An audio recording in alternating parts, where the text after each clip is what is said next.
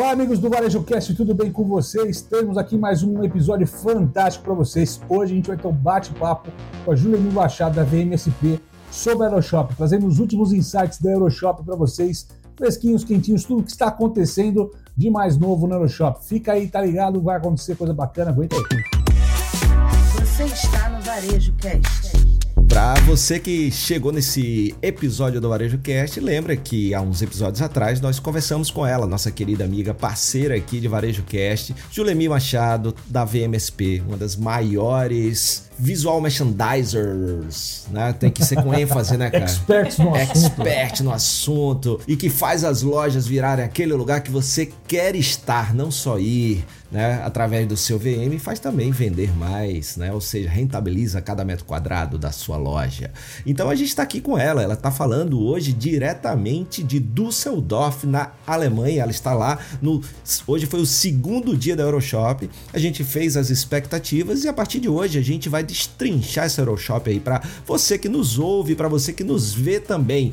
E aí tem um negócio, né, Ju? A gente dividiu aí em dois episódios. Você tá daí falando. Hoje a gente vai se dedicar a falar de. Hoje nós vamos falar sobre manequins, novos materiais que estão aparecendo no mercado, completamente inovadores e também alguns displays, aliás, um display que ninguém estava pensando na sua importância, mas que agora eu tenho certeza que vocês vão ficar passados com essa inovação. Tem um bônus nessa história. Quem está nos acompanhando visualmente, vendo a gente pelo Spotify, está conferindo a gente de boi na praia, na Euroshop, europeu, Isso, né? isso aí. Então, se você está só escutando a gente, corre lá no Spotify para ver que a gente está tudo de boininha aqui, tá bem arrumadinho.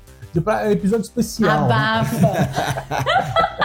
Só que ninguém me falou que ia ser filmado, tá? Porque é o dia inteiro, sabe? É isso aí. Batendo perna, descabelada, mas a gente tá aqui, ó, pra falar de inovação, pra falar de material. Não, e pra pessoa que tá vendo a gente, né? A gente tá colocando no ar na terça-feira esse episódio, né, gente? Mas a gente tá gravando aqui dias antes dessa história. Lá em Düsseldorf, nesse momento, são 10 horas da noite.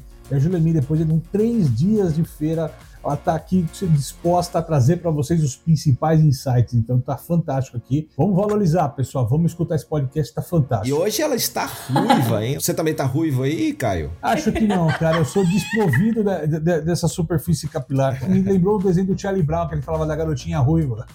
Sim, verdade, verdade. E aí, então, só pra, pra gente amarrar, né, esse primeiro episódio, a gente vai falar então de visual merchandise, seus materiais, equipamentos.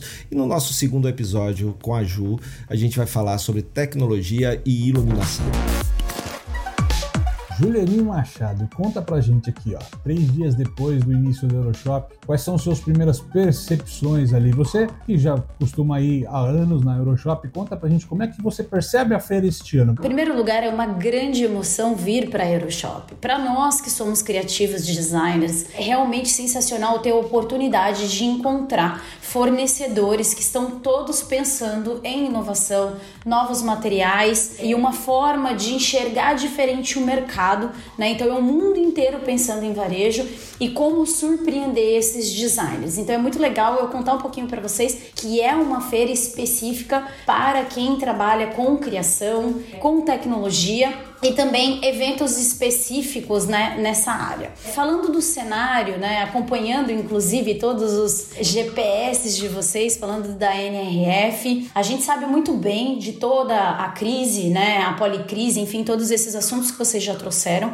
E é claro que isso é, reflete diretamente para a Euroshop. A feira ainda com sete pavilhões, sendo que no primeiro ano que eu vim, há 12 anos atrás, a gente tinha mais ou menos 12 a 14 pavilhões. Então, a última Euroshop, né, três anos atrás, a China estava fechada. Então, como eu disse para vocês, faltou muito material para a gente trabalhar, principalmente relacionado à tecnologia. Só que dessa vez, para felicidade de todos, a gente tem muita, muitos novos materiais. A China, né, conseguiu vir entregar boa parte, né? Para quem não sabe, a China é uma grande responsável por desenvolvimento de materiais. Mas ao contrário, da China, a gente encontrou também novos fornecedores como Turquia, Polônia. Muito interessante você perceber como através de uma crise a gente encontra recursos de conseguir trabalhar. Isso, o mercado foi se adaptando, foi buscando novos fornecedores. Para quem não se recorda, né, o último Euroshop foi exatamente um mês antes, né, Exato. De, de estourar a pandemia de maneira global. Ela já estava pegando na China na virada do ano, teve Euroshop e basicamente um mês depois fechamos o mercado global, que foi em fevereiro, né, fevereiro de 2020, e em março acabou essa história. Né? Exato. É muito importante né, em momentos como esse que a gente viu, você fez essa conexão com a NRF, e eu vi um exemplo que você publicou hoje no teu Instagram, que eu até republiquei lá nos meus stories, falando da, daquela vitrina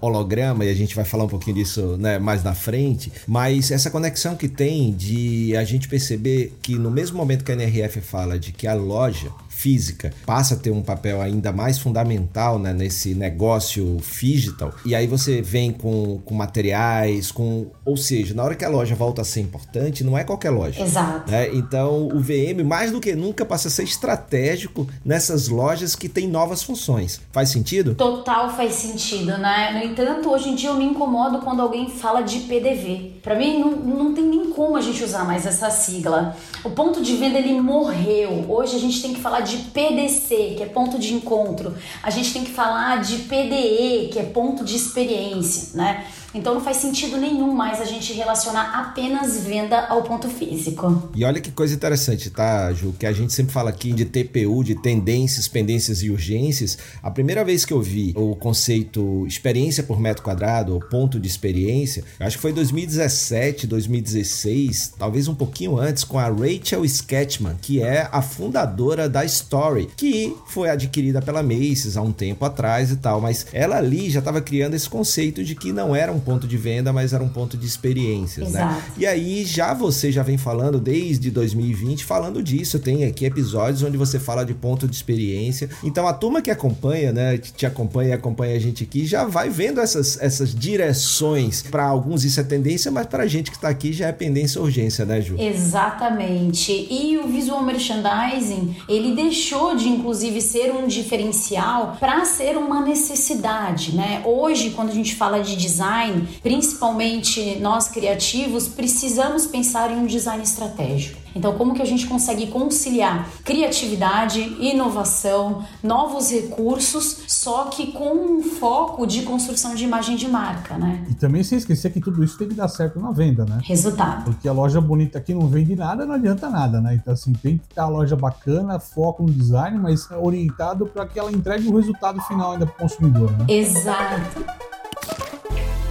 às vezes VM não tá desde o início de um projeto primeiro não está muito claro o que aquela loja vai ser, né? O propósito, o porquê que aquela loja vai existir naquele lugar. Segundo, na hora que você define a razão de ser daquela loja, VM já tem que entrar junto com a arquitetura, com design, com tudo, e não depois que aquilo tá pronto, bom, vamos ver o que é que encaixa aqui dentro, né, Ju? Exato. O ideal de todos os processos sempre, né? E acaba que nós, visual merchandisers, é, a gente vai evoluindo no nosso processo de trabalho e projetando lojas, justamente porque não existe uma consciência consciência no mercado, onde o arquiteto ou o escritório que projeta essas lojas, né, esses espaços comerciais, precisam integrar todas essas inteligências estratégicas e também o conhecimento e desenvolvimento de materiais, que é isso que eu tô louca para contar para vocês. Vocês estão preparados? Então vamos lá. Ah, manda bala.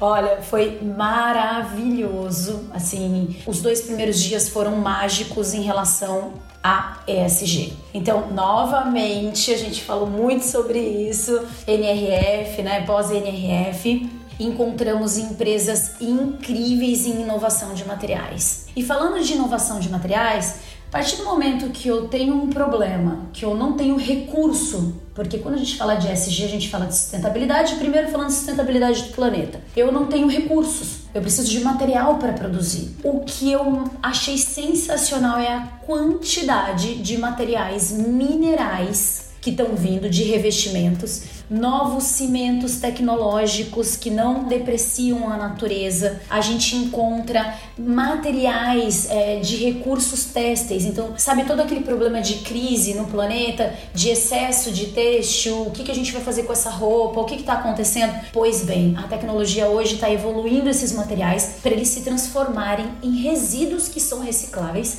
e eles passam a ser uma base de uma celulose ou de um material que a gente está conseguindo construir novas texturas. Durante muitos anos, base do nosso recurso no desenvolvimento para painéis e de superfícies sempre foi a madeira e a gente sabe que não é uma boa escolha. Então hoje a gente está com uma estética muito nova quando a gente fala de novos materiais, né? E um deles, né, como eu disse, resíduos têxteis, a celulose, os papéis, eles são a bola da vez. Então a gente não precisa mais destruir o planeta para adquirir o substrato para desenvolvimento do material. A gente começa, é uma mudança mesmo de pensamento. Lembra que uma vez eu falei com vocês de é a ética que vai construir a nova estética? Perfeito. Perfeito. Esse é o momento que nós estamos vivendo. Então, o que, que é ético? É a gente retirar uma árvore ou entender um maquinário que vai processar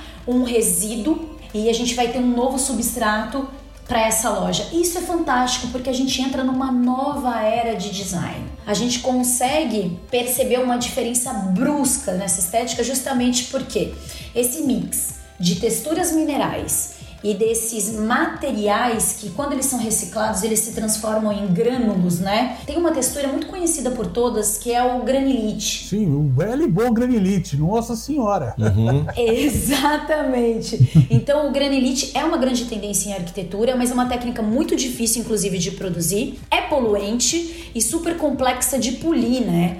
Então quando eu tenho esses substratos, esses grânulos, eu tenho automaticamente uma textura muito parecida com o granilite E isso cria uma estética que é muito mais atual e tem todo um lance de compensação de carbono. Quando eu quiser fazer um retrofit nessa loja, eu consigo reutilizar novamente esse material, enviando ele para reciclagem. Então, quando a gente fala sobre ser sustentável, e lá na VM a gente fala muito sobre isso, o que, que significa hoje desenvolver um projeto sustentável de visual merchandising? É entender os ciclos e perceber aonde está a sua responsabilidade em cada momento desses ciclos. E encontrar materiais assim é a esperança de que sim, estamos entrando numa nova era de estética e ela é linda. E eu tô muito empolgada. Eu lembro demais quando você falou essa frase e eu sempre lembro dela. E bacana a gente ver que a ética está influenciando e está formando a nova estética. E eu me lembro também, eu tô te acompanhando né, no teu Instagram. E quem ainda não acompanha a Ju, tá aí no descritivo do nosso, do nosso episódio. De dois, dois pontos também que vão ao encontro, né, Caio, do que você tá falando aí. Que um. É, bem que eu te corri. manequins, manequins é, com material de é, compostagem. Uma outra coisa que você falou também, super interessante, né, em relação a todo esse material, o quanto esse retrofit é permitido através de materiais que são facilmente reutilizáveis, né? Exatamente. E falando de manequins, inclusive, né, o stand mais impressionante foi o da Hansboot. E a Hansboot no Brasil, ela é representada pela Expor Manequim do meu amigo Marcos, que eu adoro ele, cara. Exato, Otaviano, querido. Eles são fantásticos, né? Eles, tão, eles são incansáveis. E... Sim, é uma referência global né, nessa história toda. Exato. E no estande da Hansboot, a gente encontrou muito, de novo, do que a gente estava falando do pós-NRF. Porque os manequins, o que, que são manequins, né?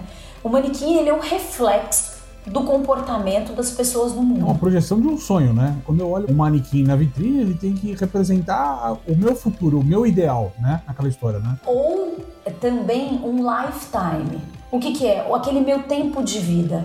O que, que eu sou na, em determinado momento na minha vida? Porque a gente falava muito sobre lifestyle. Uhum. Hoje a gente fala sobre tempo de vida.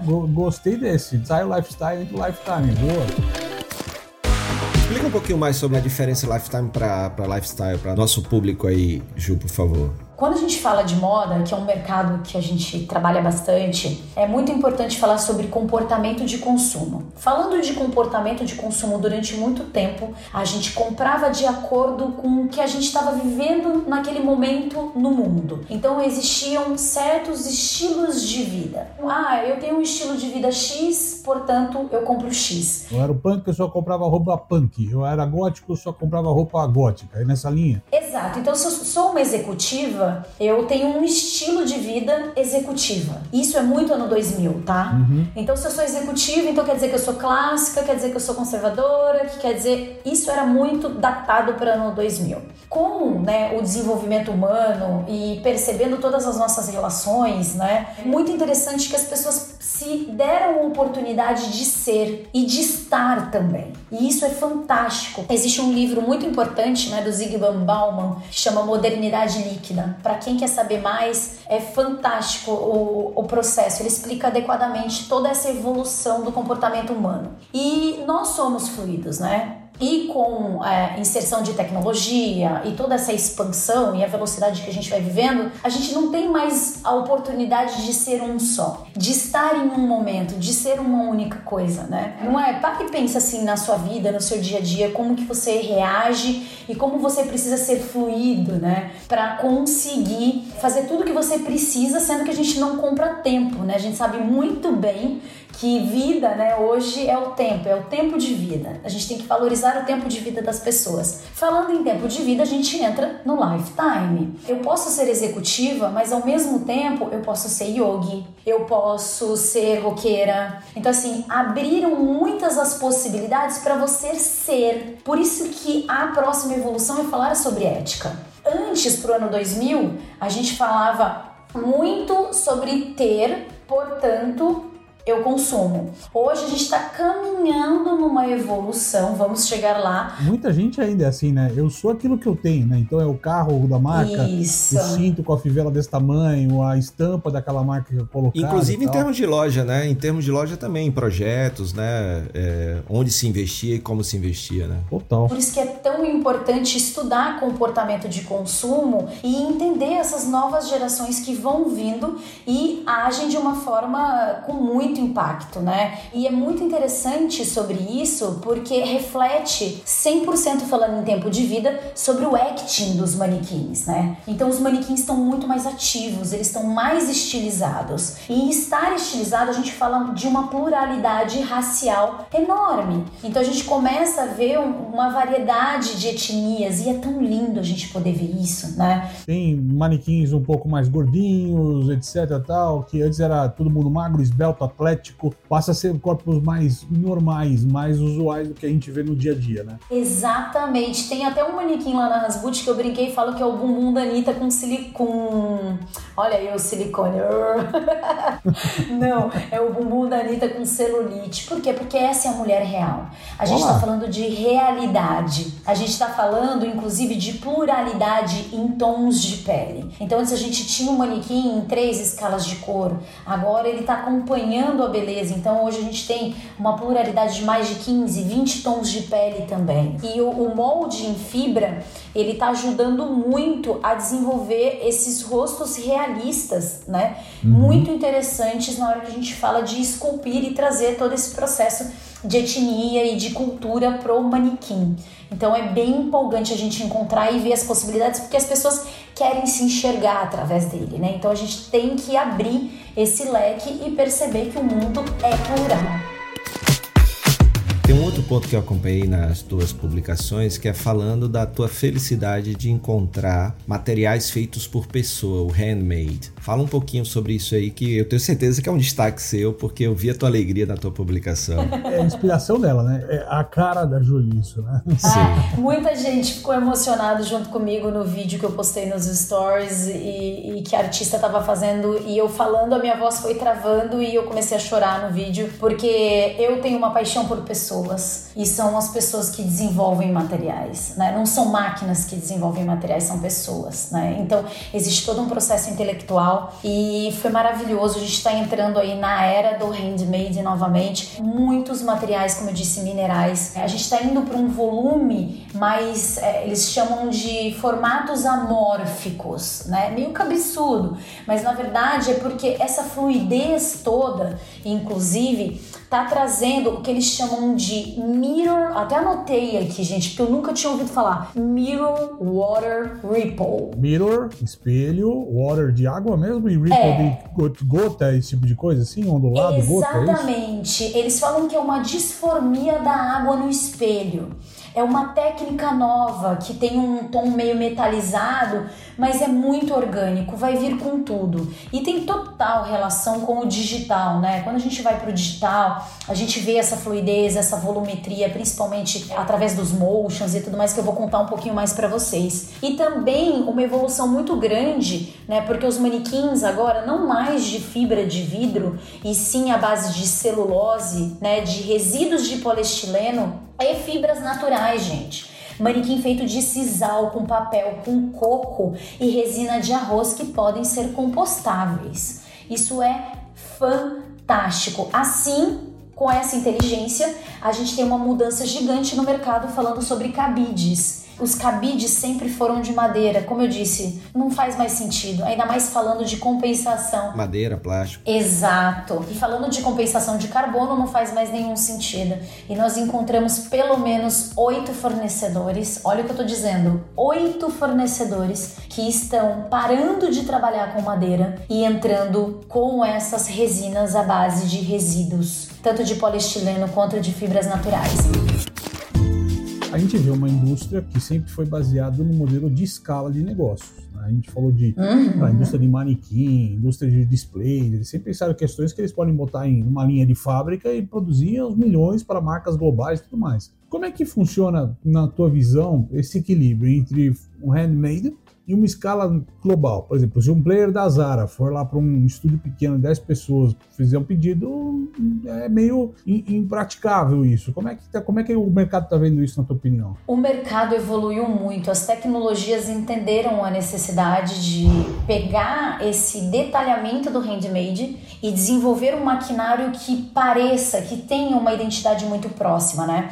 Hoje a gente tem máquinas de vácuo, né? Que são essas que... Máquinas de vácuo. Uhum. É, Exatamente. E elas fazem esses desenhos. Então a gente tem um artesão criando o molde e nós temos toda uma tecnologia conseguindo reproduzir. Então é fantástico. Então existe a valorização do handmade como molde como artista e aí existe toda a tecnologia que auxilia para conseguir reproduzir isso e entrar em, em larga escala. Para fechar com chave de ouro hoje, eu trouxe três frases muito importantes sobre os meus insights da Euroshop que são: o novo luxo é ser sustentável, hum? bem-estar hoje é estar conectado com a sua origem. Pois. E o maior desafio hoje de nós designers é treinar pessoas para desenvolver novos materiais com base em resíduos. Mas nós vamos conseguir. Fantástico.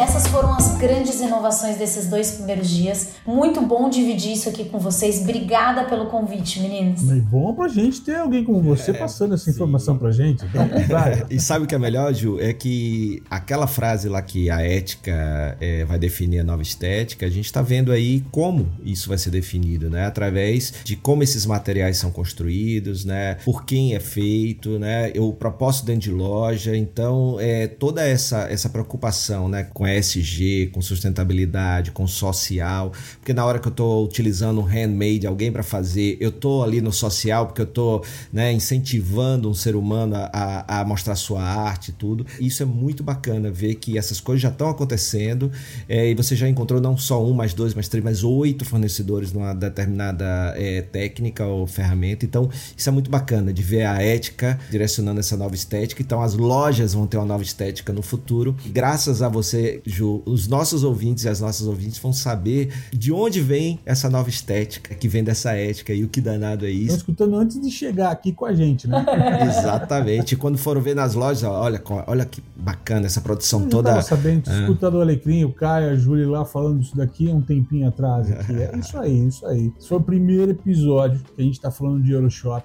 Toda terça-feira, a partir das seis da manhã, tem episódio novo do Varejo Cast em todas as plataformas de streaming audiocast e também no YouTube. Então você pode em qualquer plataforma seguir a gente, na que for mais confortável para você, não se preocupa. E a gente volta na próxima terça com a conclusão aqui falando de tecnologia e iluminação. Vai ser bacana, não perde não. E esse aqui, ó, compartilha para seus amigos arquitetos, arquitetas, designers, visual merchandisers, gestores de loja, donos, empresários, executivos, todo mundo que precisa aumentar, elevar sua consciência em relação à importância do visual merchandising, não só na na, questão das vendas, mas também em fazer o seu negócio ser melhor no mundo e pro mundo. É isso aí. Até o próximo episódio. Valeu! Você assistiu Varejo Cast